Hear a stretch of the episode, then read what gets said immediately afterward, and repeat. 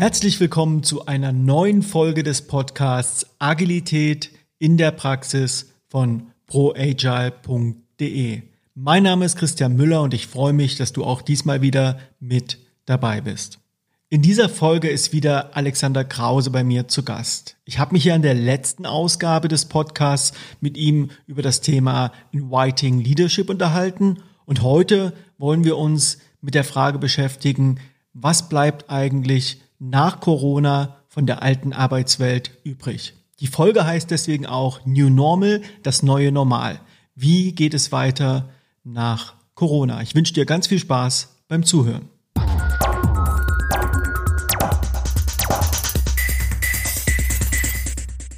Hallo Alex, schön, dass du wieder mal dabei bist. Danke dir, Christian. Wir haben ja kürzlich ein Meetup veranstaltet unter dem Titel New Normal. Da waren ganz spannende Teilnehmer dabei, teilweise auch aus wirklich großen Konzernen. Und die Veranstaltung diente dazu, sich ein wenig auszutauschen über die Erfahrungswerte. Was haben eigentlich alle so in ihren Firmen erlebt? Was haben sie gelernt? Wie verändert sich vielleicht nachhaltig die Zusammenarbeit in den Unternehmen? Und was jetzt nach dem Lockdown vielleicht auch schon wieder zurückgerollt wird? Wie hast du denn diesen Abend erlebt? Also das eine ähm, ist, ähm, dass es ziemlich deutlich war, dass die, dass die Unternehmen, die schon ja ein, ein bisschen agiler ticken, ähm, wesentlich schneller mit dieser Situation klargekommen sind. Ähm, also die Menschen äh, konnten sich doch selbstbestimmter und schneller in diese Heimarbeit ähm, begeben, während sozusagen andere sehr klassisch orientierte Unternehmen ähm, äh, zum Beispiel also die Daten auf äh, ihren ihren Computern in der Firma hatten und das also Riesenprobleme gab überhaupt äh, den Menschen ähm, Arbeitsgerät zur Verfügung zu stellen, äh, sichere Internetleitung zur Verfügung zu stellen und den Zugang zu einfach ihrem Arbeitsmaterial irgendwie zu gewähren. Und das Zweite, was ähm, ich da bemerkt habe, ist, dass eben in diesen klassisch orientierten Unternehmen der, der, der Wunsch der Führung ähm, scheinbar stärker ist, äh, zurückzukehren zu ja, den gewohnten Arbeitsweisen. Also da geht jetzt, wo, wo die erste Welle Corona vorbei ist und die zweite vielleicht bevorsteht, ähm, äh, geht jetzt der Wunsch um, die Leute wieder zurück ins Office zu holen, ja, und ähm, wieder, wieder an der Stechuhr sozusagen die, die Zeiten zu kontrollieren, ähm, während halt in anderen Unternehmen ähm, darüber diskutiert wird, was haben wir denn jetzt eigentlich alles Schönes ähm, auch ähm, daraus lernen können. Ja, also welche dieser dieser für uns neuartigen Arbeitsformate wollen wir denn jetzt weiter ausbauen und beibehalten? Das ist so ein Unterschied, äh, den ich da bemerkt habe. Ich bin ja nun auch viel bei meinen Kunden unterwegs und äh, wenn ich also mich informell auf der Mitarbeiterebene mit den Menschen unterhalte, austausche, habe ich den Eindruck, dass mindestens zwei Drittel der Menschen das eigentlich gar nicht wollen zu diesem alten Normal zurück. Wie bewertest du das denn? Also zum einen bin ich ein absoluter Fan von äh, alle Menschen zusammen in einem Raum. Ja, ähm, und deshalb finde ich diese Trennung, äh, diese digitale Trennung immer irgendwie eine Barriere, ähm, mit der ich aber umgehen kann. Ja, und ähm, äh, trotz der ich auch eine Menge möglich machen kann mit anderen Menschen. Ähm, bei mir schwingt, ich sag mal, eine leichte Unterstellung mit. Da, wo es mit dem Homeoffice sehr gut flutscht und die Leute alleine in Ruhe was wegarbeiten können, kann man vielleicht auch einfach sagen, okay, äh, das ist keine komplexe Problemlösung, die ihr da gemeinsam schaffen müsst. Deshalb funktioniert das mit dem alleine was wegarbeiten immer da, wo wir im Komplexen sind, da, wo wir eigentlich kein Wissen haben oder zu wenig Wissen haben, um eine Lösung herbeiführen zu können, sind wir darauf angewiesen, dass wir durch eine eine Vielzahl von Blickrichtungen und von Hintergründen, von Meinungen ähm, davon ausgehen, dass die gemeinsam kollaborativ eine Lösung schneller und besser entwickeln werden, als wenn ich alleine für mich meine Sachen mache, wo in der Regel vermutlich die Problemlösung bekannt ist und ich muss es im Grunde trivial betrachtet einfach nur abarbeiten. Also das ist die Frage nach der, nach, nach der Teamarbeit. Warum machen wir die überhaupt? Ne? Und der klassische Ansatz ist eben, das sind Kapazitätsgründe. Ja, wir wollen, dass mehr erledigt wird, also müssen wir mehr Maschinen oder mehr Menschen ransetzen. Und ähm, das funktioniert, so eine Skalierung halt in einem ja industriellen Zusammenhang, wenn wir einfache bis komplizierte Dinge tun. In, äh, hohen, hoher Dynamik, ja, also in Komplexität. Ähm, machen wir Teamarbeit ja nicht mehr aus diesen Kapazitätsgründen, sondern wir erledigen Teamarbeit, weil wir davon überzeugt sind, dass wir mit dieser Perspektivenvielfalt elegantere Lösungen kreieren können. Und zwar elegantere Lösungen, als es jedem Einzelnen möglich gewesen wäre. Und das bedeutet natürlich, es gibt keine Einzelarbeit mehr. Es gibt keine Einzelleistung mehr. Ne? Deshalb sind auch Dinge wie individuelle Leistungsbewertung oder sowas Gift, wenn wir wollen, dass eine Gruppe kollaboriert und gemeinsam Lösungen findet. Ne? Dann muss sowas wie Incentivierung auf einem Teamlevel aufhören, damit diese Menschen halt in eine intensive Zusammenarbeit gehen können. Und ähm, wenn sich dann plötzlich zeigt, dass der Arbeitsinhalt so ist, dass man diese Zusammenarbeit gar nicht braucht, ja, weil Leute irgendwie einzeln im Homeoffice verschwinden äh, und eben nicht mehr, weil sie nicht in der Softwareentwicklung äh, äh, täglich im Mob-Programming unterwegs sind, ne, dann ist eben meine Unterstellung, dann werden das nicht so komplexe Themen sein, die da bearbeitet werden. Ich führe den Gedanken mal weiter aus. Vielleicht ist das, was die machen mit ihren ganzen Scrum-Routinen, Overhead, den sie sich da gebaut haben, vielleicht könnten sie auch ganz einfach mit einem Projekt-Checklisten-basierten Ansatz genauso oder vielleicht sogar noch besser Wertschöpfung betreiben. Äh, auf jeden Fall. Ne? Also ich, ich weiß gar nicht, ob es überhaupt ein Unternehmen gibt, was Scrum macht. Ja, ähm, ähm, die, die, die organisationalen Anforderungen sind meiner Meinung nach auch viel zu hoch und überfordern äh, äh, die meisten Systeme. Ähm, nein, und, und, und natürlich heißt es ja Inspect and Adapt. Ja, und auch wenn man irgendwie mit Scrum losläuft, also dann sollte man das auch regelmäßig in Frage stellen und äh, weiterentwickeln.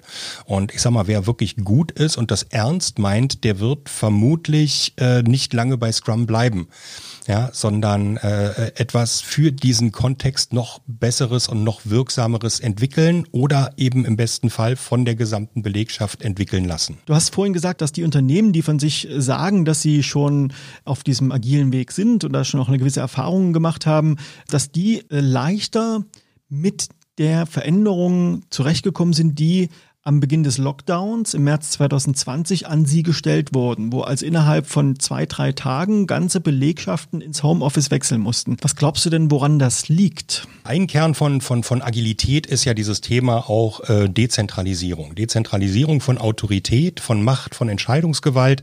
Und äh, das bedeutet natürlich Unternehmen, die ihren Mitarbeitern schon mehr zutrauen und die schon etwas äh, dichter an diesem Thema Selbstorganisation dran sind, ähm, die konnten ihren Mitarbeitern mehr überlassen. Die mussten sozusagen weniger steuern. Ja? und ähm, konnten sich vielleicht sogar auch noch einfacher und schneller auch äh, Hilfe von links und rechts holen. Ja? Ich habe viele Unternehmen erlebt, ähm, wo, wo, wo Führungskräfte äh, kopflos hin und her gerannt sind, weil sie völlig überfordert waren, wie sie irgendwie 80 Leute irgendwie ins Homeoffice bringen sollten. Und da merkt man eben auch, also die Führungskraft muss 80 Leute ins Homeoffice bringen. Wir Agile Coaches, äh, wir Freiberufler, wir haben ja alle Erfahrungen, ja, mit, mit Entwicklungsteams in den USA, mit äh, irgendwie einer Geschäftsführung in Deutschland, mit ähm, äh, weiteren Entwicklungsteams in der Türkei, in Ungarn, in Indien. Ja. Das heißt also, es, es, es schlummert ein riesiges Potenzial an Erfahrung in dieser agilen Community äh, wie das funktioniert mit dem Remote. Und in der Anfangsphase ähm, wurde sozusagen all diese externe Unterstützung zusammengestrichen, anstelle zu sagen, jetzt holen wir uns all diese Leute und lernen äh, äh sozusagen im Schnelldurchlauf, wie das mit dem Remote halt funktioniert. Ne? Das sind so Dinge, die mir da aufgefallen sind. Ne? Also ich glaube halt, die Unternehmen, die schon besser in der Selbstorganisation, besser im Zutrauen, besser in der Dezentralisierung sind, ähm, bei denen hat das wesentlich schneller ähm, äh, geklappt, weil einfach die erwachsenen Mitarbeiter schneller selbst Entscheidungen treffen konnten für sich und wie sie ihre Arbeit organisieren. Diese erste heiße Phase ist ja vorbei. Das heißt, dieses New Normal, das ist ja jetzt da. Wir merken, dass es so ein paar Rückklappbewegungen gibt bei manchen Unternehmen aus diversen Gründen. Aber diese Büchse der Pandora, die ist jetzt auf, die kriegt man meiner Meinung nach auch nicht mehr so einfach zu. Das heißt, irgendwas ist hier entstanden, was bleiben wird. Was glaubst du denn, sind die Aspekte, die uns jetzt über die Zeit hinweg erhalten bleiben, die auch in sehr konservativen Unternehmen irgendwo auch eine Veränderung ausgelöst haben, die jetzt auch so nicht mehr verschwinden wird. Ja, das ist so, ähm, das, da sind Erfahrungen entstanden, ja, und ähm, aus diesen Erfahrungen sind halt teilweise Einsichten ähm, äh, gepurzelt. Und die, also man, man kann, man kann so ein Wissen ähm, nicht mehr ungeschehen machen. Ja, also das heißt, wenn du ein schreckliches Bild irgendwie im Internet gesehen hast, was du lieber nicht gesehen hättest, das kriegst du nicht raus aus dem aus dem Kopf. Ja, wenn du irgendwie, weiß ich nicht, das erste Mal äh, betrunken äh, warst, dann hast du diese Erfahrung und dann weißt du, äh, ob du sie nochmal haben willst oder nicht.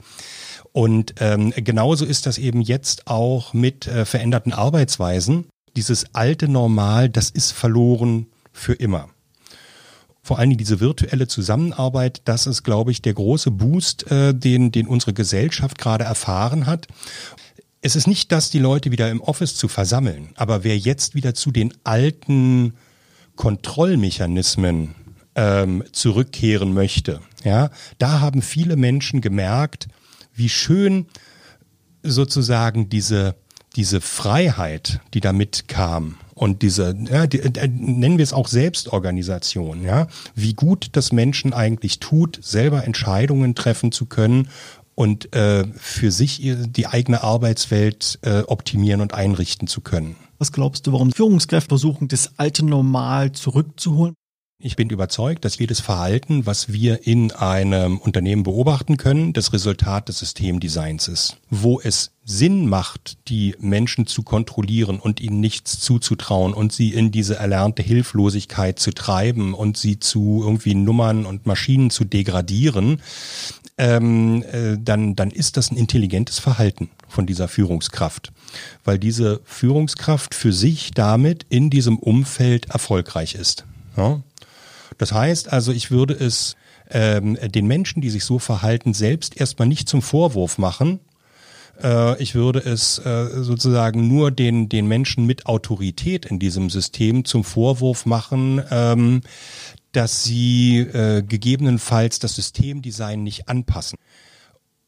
Andererseits würde ich denen unterstellen, wenn sie das System nicht anpassen, dann wollen sie absichtlich so ein System haben, was also Kontrolle ausübt, äh, Performance verhindert und solche Sachen. Ne? Also dann kann ich halt nur sagen, okay, dann ist das eine Geschäftsentscheidung, dass wir hier eben nicht schnell und gut sind. Aber gehen wir jetzt mal davon aus, dass das wahrscheinlich selten der Fall sein wird, dass jemand ganz bewusst sagt, ich möchte eigentlich einen Nachteil im Vergleich zu meiner Konkurrenz aufrechterhalten, ich möchte eigentlich ein schlechteres Unternehmen haben und mit meinen Ergebnissen mittel- und langfristig eigentlich deutlich hinter den Möglichkeiten zurückbleiben. Das ist wahrscheinlich nicht der Fall.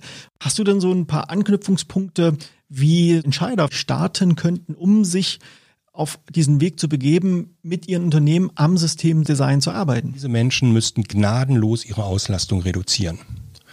Also das heißt, die müssen äh, Freiheit und Freizeit äh, für ihren Kopf eigentlich bekommen, damit sie schneller reagieren können und damit sie vor allen Dingen Zeit zum Lernen haben.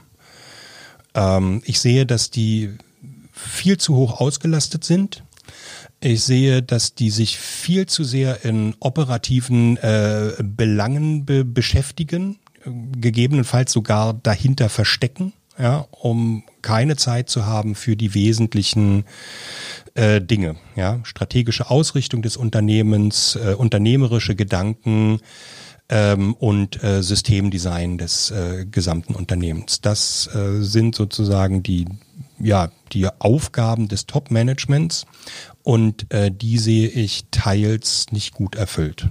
Wobei das ja auch gar keine neuen Erkenntnisse sind. Als Führungskraft arbeite ich am System und nicht im System.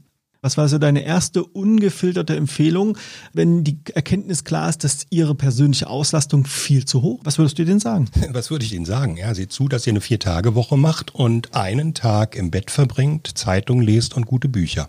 Viel Kaffee trinkt dabei und euch, weiß ich nicht, vielleicht äh, noch ein bisschen Zeit für die Kinder und die Frau nehmt.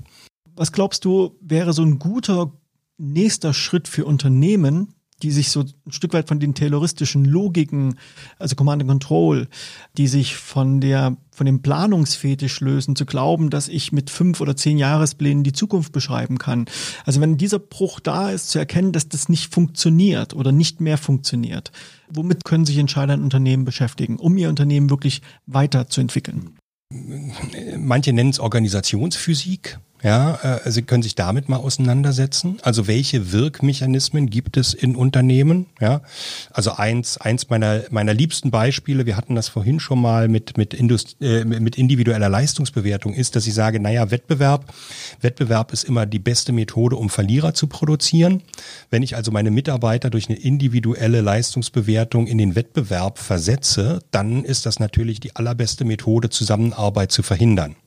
Ja, dann macht es nämlich plötzlich Sinn, Kopfmonopole aufzubauen, sich unentbehrlich zu machen und Informationen zurückzuhalten, Wissen nicht zu teilen, all diese Dinge. Ähm, das sind so Sachen, ähm, äh, mit denen die sich beschäftigen könnten. Ja, äh, die zweite Sache, ähm, äh, die ich glaube, ist ähm, die Beschäftigung mit sich selbst, sich selbst kennenzulernen. Ähm, auch davor verstecke ich mich teils, ja, äh, verstecken sich wahrscheinlich viele andere Menschen eben auch. Ähm, Gerade Männer haben ähm, ja massiv Schwierigkeiten äh, in Verbindung zu ihrer Gefühlswelt äh, zu kommen. Und ich glaube, dass da ganz viele Nuggets schlummern, ähm, wenn man sich mit sich selbst beschäftigt und sich selbst kennenlernt. Ähm, das ist dann nämlich etwas, äh, dann, dann kann dieses Selbstvertrauen ähm, äh, gestärkt werden, ja, wenn man sich selber besser kennt und sich vielleicht selber auch noch mehr mag. Ähm, auch noch mehr an sich selbst akzeptieren kann. Und das kann eben wieder resultieren in mehr Zutrauen auch in andere Menschen. Wenn ich merke, ich selbst bin okay, ja, dann komme ich vielleicht auch irgendwann an diesen Punkt, dass ich anderen zutrauen kann, dass sie auch okay sind, dass sie auch erwachsen sind, dass sie auch ganz viel können und dass ich ihnen auch ganz viel äh, überlassen kann.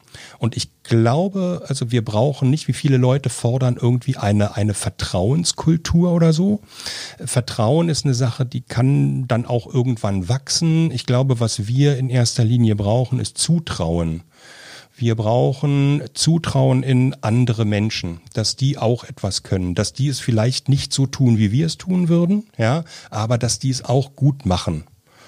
Und äh, das würde ich halt äh, vielen, äh, vielen Top-Managern äh, wünschen, so eine Reise zu beschreiten, sich selber besser kennenzulernen, sich äh, selber mehr zu mögen, sich selbst äh, mehr zuzutrauen und äh, allen Menschen, die einen umgeben, auch mehr zuzutrauen. Und dann hoffe ich, dass aus solchen Erkenntnissen ähm, auch eine andere Handlung, eine andere Konsequenz äh, sich ableitet.